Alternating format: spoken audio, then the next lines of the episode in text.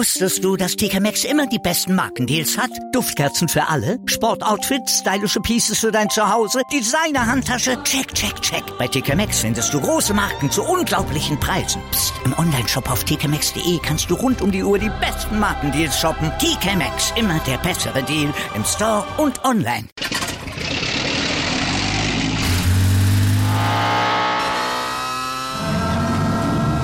Von 0 auf 100.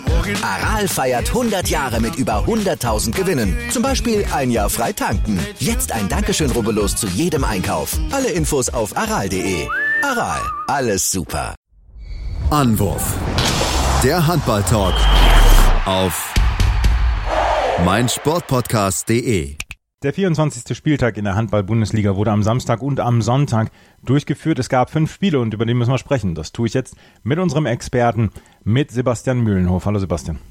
Hallo Andreas. Wir fangen gleich mal mit dem Spiel von Samstagabend an 20.30 Uhr. Empfingen die Göppinger frisch auf Göppingen den Bergischen HC und sie verloren mit 27 zu 30. Es war ein Verfolgerduell im Mittelfeld der Tabelle. Ist das ein überraschendes Ergebnis? Äh, Im Endeffekt nicht so, muss man sagen. Der Bergische HC macht wirklich eine überragende Saison, bis sie bisher spielen und ähm, hat wieder bewiesen, warum sie momentan noch einmal zu diesen Top-Mannschaften momentan gehören. Platz 7 jetzt nach dem Spiel sind sie an den Göppinger vorbeigezogen. Das war wirklich eine starke Leistung und auch gerade der Ex-Göppinger Bastian Rutschmann, der momentan das Tor beim Bergischen HC hütet, hat ein starkes Spiel gehabt, 12 Paradequote von 30 Prozent. Ein ganz, ganz wichtiger Faktor gewesen, dass der Bergische HC diese Partie gewinnen konnte.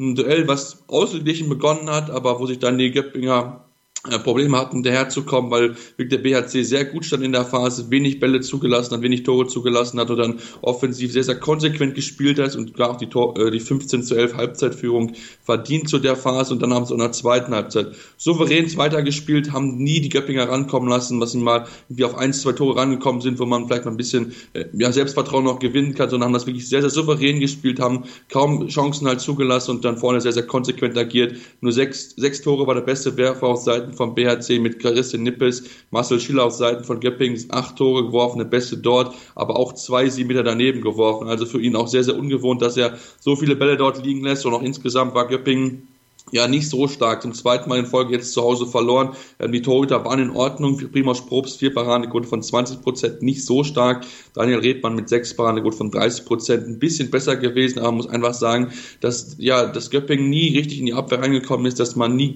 den BHC für große Probleme hat stellen können. Man hat es hinten aus mit einer 4-2-Deckung versucht, aber sehr, sehr unglücklich agiert. Kurze Zeit, nachdem man es eingestellt hatte, hatte man zwei Zeitstrafen gegen sich kassiert. Also von daher hat einfach ja der BHC sehr, sehr clever agiert und Göpping hat diese Cleverness vermissen lassen und am Ende mit 3 zu 27 verloren. Das war sogar noch ein bisschen glücklich, weil ähm, 28 zu 23 ist drei Minuten vor Schluss stand und ähm, der BRC eigentlich besser war als diese drei Tore. Aber trotzdem geht der Sieg so in Ordnung. Deswegen ist der BRC jetzt auch vorbeigezogen an den Göppingern. Also der Bergische HC hat gewonnen mit 30 zu 27.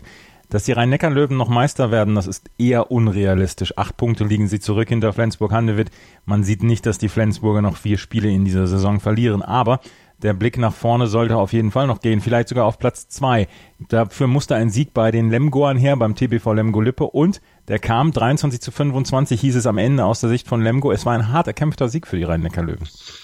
Ja, die Rhein-Neckar-Löwen mussten wirklich alles aufbieten und müssen sich an die eigene Nase fassen. Insgesamt zehn technische Fehler. Das ist dann auch einfach zu viel. Und Lemgo hat das wirklich gut gespielt. Sie haben sich nie wirklich unterkriegen lassen, immer ihr Spiel gezeigt. Und das ist ganz wichtig. Wenn der Top-Mannschaft mal äh, Schwächen zeigt, musst du da sein, musst diese Chance nutzen. Das haben die Lemgo wirklich sehr, sehr gut gemacht. Ging auch mit ein bisschen Glück vielleicht, aber trotzdem eine 11 zu 10 Führung war es zur Halbzeitpause. Da haben sie wirklich gut agieren können, auch gerade so von der Phase vor der Halbzeit. Sehr, sehr clever agiert, sehr konsequent in ihren Aktionen gewesen und auch gerade defensiv haben sie gut gestanden, auch wenn die Torhüter über die ganze Partie kein Faktor gewesen sind. Beide Mannschaften mit je sieben Paraden. Andreas Balika, Piotr Wischimirski, die beiden mit den meisten Paraden gewesen, jeweils vier Paraden, Quote von 26,67 Prozent, bei beiden auch genau gleich. Und ähm, ja, deswegen war das ähm, so in Ordnung. Die Lemko haben dann auch mit 12 zu 10 in der zweiten Halbzeit geführt, aber dann wurden sie ein bisschen die Neckarlöwen wachzogen auf 15 zu 12 davon. Und auch bei 15 zu 20 nach einer Dreiviertelstunde waren sie sehr, sehr gut dabei. Aber Lemgo hat nicht aufgegeben, hat sich nochmal reingekämpft. Er hat wirklich alles getan, um hier noch vielleicht diese Überraschung zu schaffen. Aber am Ende waren die Löwen das Tick cleverer, den Tick schneller in ein, zwei Situationen, hatten ihren besten Werfer in Janik Kohlbacher mit fünf Treffern bei sieben Versuchen, auch Andi Schmid mit fünf Treffern, 13 Versuche, aber dort also acht Fehlwürfe insgesamt gehabt. Auf Seiten von Lemgo war Tim Hornke sehr gut mit sechs Treffern, aber auch Tim Sutton mit sieben Treffern, der Nationalspieler, mal wieder bewiesen, warum er momentan einer der besten Lemgo-Spieler ist und hat auch das Spiel wirklich sehr, sehr gut geführt. Am Ende für Lemgo sehr, sehr schade, aber trotzdem alles gegeben und die Rhein-Neckar-Löwen können ganz froh sein, dass sie am Ende diese zwei Punkte mitnehmen, weil das Spiel aus ihrer Sicht war nicht zufrieden. Man hat es auch wieder gesehen, Nikola Jakobsen ähm, war wieder ein bisschen wild an der Seitenlinie, möchte ich es mal nennen. Und äh, ja, im Endeffekt zählen die zwei Punkte und mehr ist es nicht. Mhm. Die äh, Spitzenmannschaften außerhalb der Rhein-Neckar-Löwen, die waren an diesem Wochenende nicht am Start. Es waren eher Mittelfeldduelle. Die HSG Wetzlar zum Beispiel spielte gegen den HC Erlangen und man merkt, dass da auf diesem Niveau tatsächlich überall auf Augenhöhe gespielt wird. Der HC Erlangen gewinnt mit 28 zu 27, der dritte von fünf Auswärtssiegen, was man dann ja auch sagen muss, keinen einzigen Heimsieg gab es am Wochenende.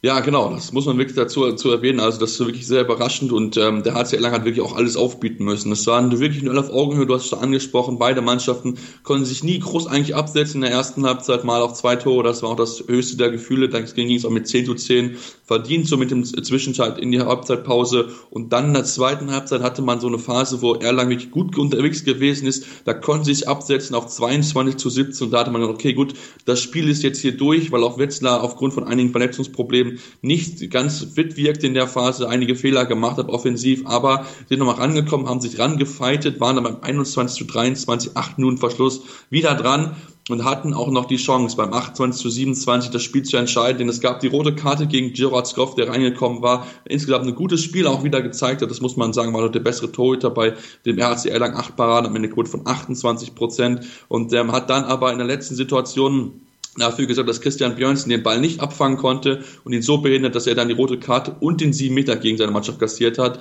Und dann musste Nikolaus Katsiganis rein, der ist in der Anfangsphase drin gewesen, hat keinen einzigen Ball halten können und nimmt dann den entscheidenden sieben Meter von Maximilian Holz weg, sodass seine Mannschaft das Spiel auch gewinnen kann. Ähm, aus Sicht der, Wetzlarer, sie haben wirklich alles gegeben, aber da merkt man, dass ein bisschen die Verletzungsprobleme dann noch zu groß sind, um die auch äh, ausgleichen zu können, hat ihren besten Werfer eben in Maximilian Holz mit acht Treffern, aber auch Christian Björnsen mit sechs und auch Ole Forstel-Schäfer mit sechs Treffern.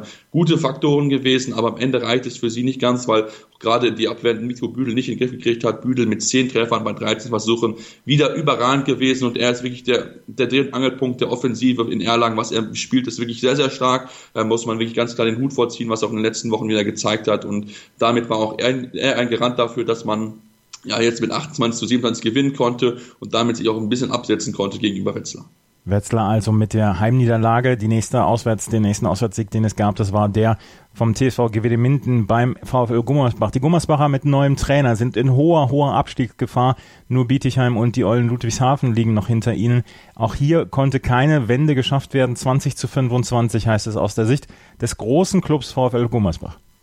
Genau, und das Ergebnis täuscht eigentlich über das Spiel hinweg, denn es gab eine Phase, da stand es 19 zu 9 für die GWD Minden. Und da haben sie so ein bisschen das Tempo rausgenommen in der zweiten Halbzeit, sodass dann Gummersbach rankommen konnte, aber es war wirklich ein Spiel von Gummersbach, ja, das ist einfach zu wenig. Damit kannst du eigentlich nicht in der Liga bleiben. Das musst du ganz ehrlich so zugeben, weil Minden äh, ist mit Sicherheit eine starke Mannschaft, ja, aber trotzdem darfst du dich nicht zu Hause so präsentieren, wie es die, wie es die Gummersbacher getan haben. Das war über weite Teile der Partien wirklich schwach, auch gerade offensiv kam man nie wirklich rein. Da hat sich sehr, sehr schwer getan, sehr Unkonzentriertheit immer wieder mit dabei gehabt, wobei natürlich auch sagen muss, gebe die Minden hat gut gestanden, hatte einen starken Torhüter hinten drin mit Espen Christmann, neuen Paradequote von 34,5 Prozent. Also von daher ein ganz, ganz wichtiger Faktor gewesen ihn hatte dann Gummersbach in der zweiten Halbzeit, weil Carsten Licht dann auch erst aufgrund einer verrutschten Kontaktdienst raus musste nach einem Kopftreffer, kam in der zweiten Halbzeit dann wieder rein, hat dann ein paar wichtige Bälle halten können, dass man dann auch rankam, aber beim 14 zu 8 zur Halbzeit und dann 19 zu 19, 19 zu 9 nach 40 Minuten war das, war die Partie schon durch, deswegen hat Minden das so ein bisschen schleifen lassen,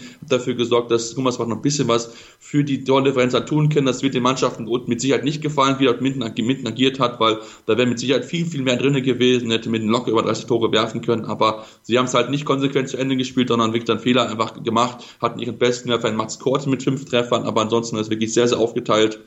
Christopher Anmer mit vier Treffern und noch einige weitere mit jeweils nur drei Treffern auf Seiten von Gummersbach. War Marvin Sommer mit fünf Treffern der beste Werfer und auch mit einer der wenigen, der sich dagegen gestemmt hat. Insgesamt war es, wie gesagt, kein gutes Spiel von Gummersbach und wenn du nur 20 Tore hast und nur neun Tore nach 40 Minuten, dann wird es ganz, ganz schwer, diese Liga zu halten ganz, ganz schwierig, die Liga zu halten, wird es auch für die, für die SG BBM Bietigheim.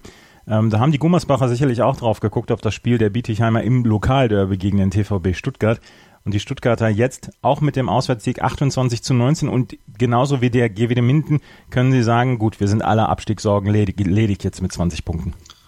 Ja, genau, das ist definitiv so. Da gibt es ja schon die Planung auch für die kommende Saison. Da wurde ja schon einige Personalien bekannt geben, weil sie sich einfach sicher fühlen momentan, wo sie stehen. Das haben sie mal wieder bewegt, warum sie einfach nichts mit dem Abstieg zu tun haben. Das war eine starke Leistung, eine sehr, sehr gute Abwehrleistung, vor allen Dingen mit einem starken Yogi Bitter hinten drin. Der Bitter ab 12 Parameter von 50 Prozent. Also ein ganz, ganz wichtiger Faktor gewesen. Gegenüber Domenico Ebner auch 12 Paraden gehabt. Da die Quote von 30,7 Prozent, aber nicht ganz so stark wie, sie, wie die seines Gegenübers, einfach weil ja die Bietigheimer Abwehr zu viele Chancen hat zugelassen und noch einfach viele Fehler vorne gemacht hat, sodass es immer wieder freie Möglichkeiten für den TVB im Tempo-Gegenstoß gab, um dann entsprechend in Führung zu gehen. In der ersten Halbzeit war es aber noch ausgeglichen, das muss man dazugeben. Also hat Bietigheim wirklich gut mithalten können, statt 8 zu 10 zur Pause.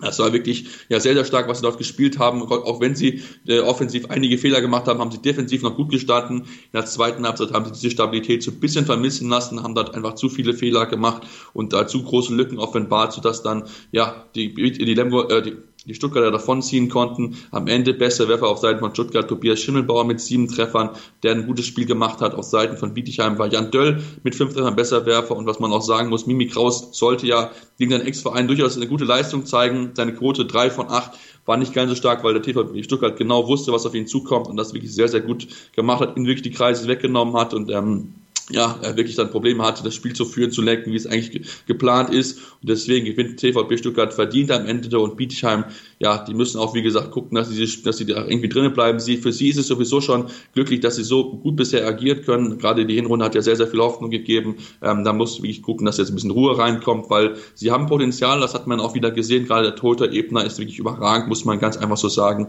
Und insgesamt ist die Chance noch weiterhin da, auch wenn sie von vornherein von der Saison als Absteiger Nummer 1 festgestanden haben, machen sie es wirklich sehr, sehr gut. Überraschung wirklich schaffen. Die SG BBM Bietigheim muss jetzt nach Flensburg reisen, zur Flensburg-Handewitt. Am Donnerstag geht es dann weiter. Da wird man nicht unbedingt mit zwei Punkten planen. Die Punkte müssen anderswoher geholt werden. Das war Sebastian Mühlenhof mit seiner Einschätzung zur DKB HBL, die am Wochenende einen Spieltag hatte, den 24. für viele Teams.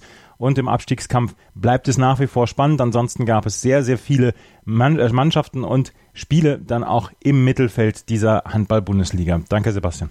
Wusstest du, dass TK Maxx immer die besten Markendeals hat? Duftkerzen für alle, Sportoutfits, stylische Pieces für dein Zuhause, Designer-Handtasche, check, check, check. Bei TK Maxx findest du große Marken zu unglaublichen Preisen. Psst. im Onlineshop auf tkmaxx.de kannst du rund um die Uhr die besten Markendeals shoppen. TK Maxx, immer der bessere Deal im Store und online. Wieder live von ihrem Toyota-Partner mit diesem Leasing-Auftakt. Der neue Toyota Jahreshybrid. Ab 179 Euro im Monat. Ohne Anzahlung. Seine Sicherheitsassistenten laufen mit und ja, ab ins Netz mit voller Konnektivität. Auch am Start die Toyota Team Deutschland Sondermodelle. Ohne Anzahlung geht's in die nächste Runde. Jetzt los sprinten zu Ihrem Toyota-Partner.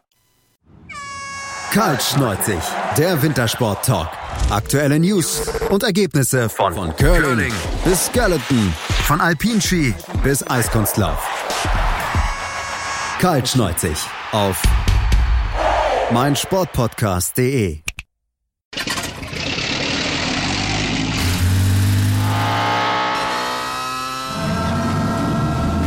0 auf 100. Aral feiert 100 Jahre mit über 100.000 Gewinnen. Zum Beispiel ein Jahr frei tanken. Jetzt ein Dankeschön, rubbellos zu jedem Einkauf. Alle Infos auf aral.de. Aral, alles super.